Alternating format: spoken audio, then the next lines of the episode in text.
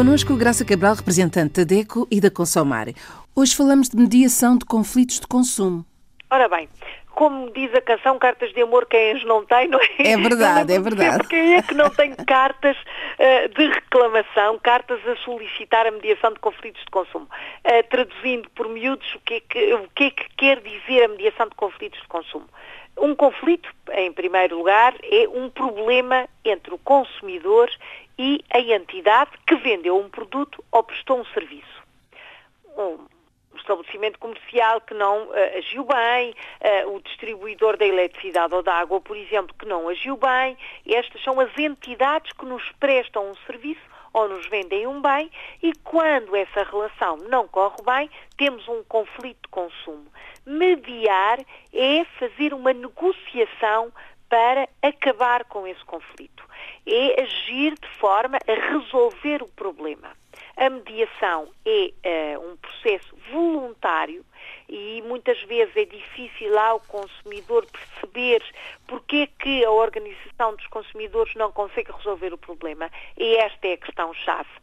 Outra parte, o vendedor ou o fornecedor do serviço não é obrigado a aceitar a mediação feita pelos consumidores. Essa aceitação é voluntária. E aqui o consumidor, se estiver junto de uma organização, é sempre mais forte. Receber, vamos imaginar uma situação, o consumidor comprou o automóvel e o automóvel uh, vem com uma série de defeitos que não foram minimamente falados nessa, nesta compra. E estamos a falar de uma compra de um bem que é caro. Portanto, a pessoa despendeu de uma quantia de dinheiro elevada e não tem o produto em condições. O automóvel não está em condições. Tem que agir, tem que reclamar. Mas o vendedor não dá ouvidos àquele consumidor. Sozinho, ele não vai conseguir mediar ou resolver este problema. Deve pedir ajuda precisamente a uma organização de consumidores que poderá por ele escrever, sempre escrever, as reclamações são sempre escritas, escrever a esse vendedor dizendo não, o senhor não agiu bem, a lei diz isto, isto e isto.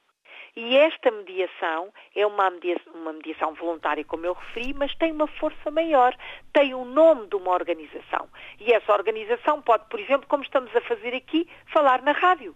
Pode contar este caso aos jornais, pode dizer aos outros consumidores, atenção, que esse vendedor não agiu bem desta vez.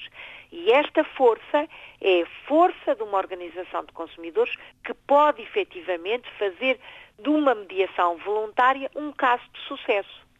O consumidor nunca deve ficar calado, em primeiro lugar, deve reclamar e nunca deve fazer sozinho esta mediação. Pode começar a fazer, obviamente, pode e deve eh, tomar esta atitude de reclamar sozinho, em primeiro lugar, mas depois peça ajuda, até para escrever a carta de reclamação. Mediar um conflito de consumo é resolver um problema para si, mas também para todos os outros. Até é... para ouvir um conselho. É? Exatamente, um conselho, como é que escreve, como é que faz, e às vezes até pode nem ter a razão, atenção. Claro. Não é? Portanto, ouvir uma organização de consumidores é muito importante. A mobilização de muitos consumidores dá uma força imensa àquele que é o elo mais fraco, que é o consumidor sozinho. Se o consumidor não procurar a mediação, não procurar fazer esta resolução, então não vai conseguir mudar uh, o mercado, não vai conseguir mudar o estado das coisas, como se diz em bom português. E ainda a semana passada falámos da questão da fiscalização. Se o consumidor encontrou uh, um pacote de leite que já tinha a validade expirada há um mês e não reclamou, essa situação vai continuar a acontecer. Mas se reclamou junto do supermercado e se falou com a Organização de Consumidores para se fazer informação nas redes sociais, hoje, hoje todas, em todo o lado há redes sociais, por exemplo, então isso é que é uma atitude correta, porque aquele comerciante, aquele vendedor vai se sentir obrigado a não fazer a mesma coisa. E a inspeção, se calhar, vai lá ver como estão a ser uh, os produtos vendidos. Digamos que é um círculo que não devemos nunca quebrar e devemos sempre contar com a ajuda de uma organização de consumidores. Para a semana? Para a semana vamos falar de lixo. O lixo que não é lixo ou o desperdício que deve ser evitado. Um pouco confuso. Um pouco confuso, sim. Mas eu prometo explicar tudo. Para a próxima semana. Até para a semana, Graça. Até breve. Olhe por si. O novo espaço dedicado aos direitos do consumidor em África e em Portugal.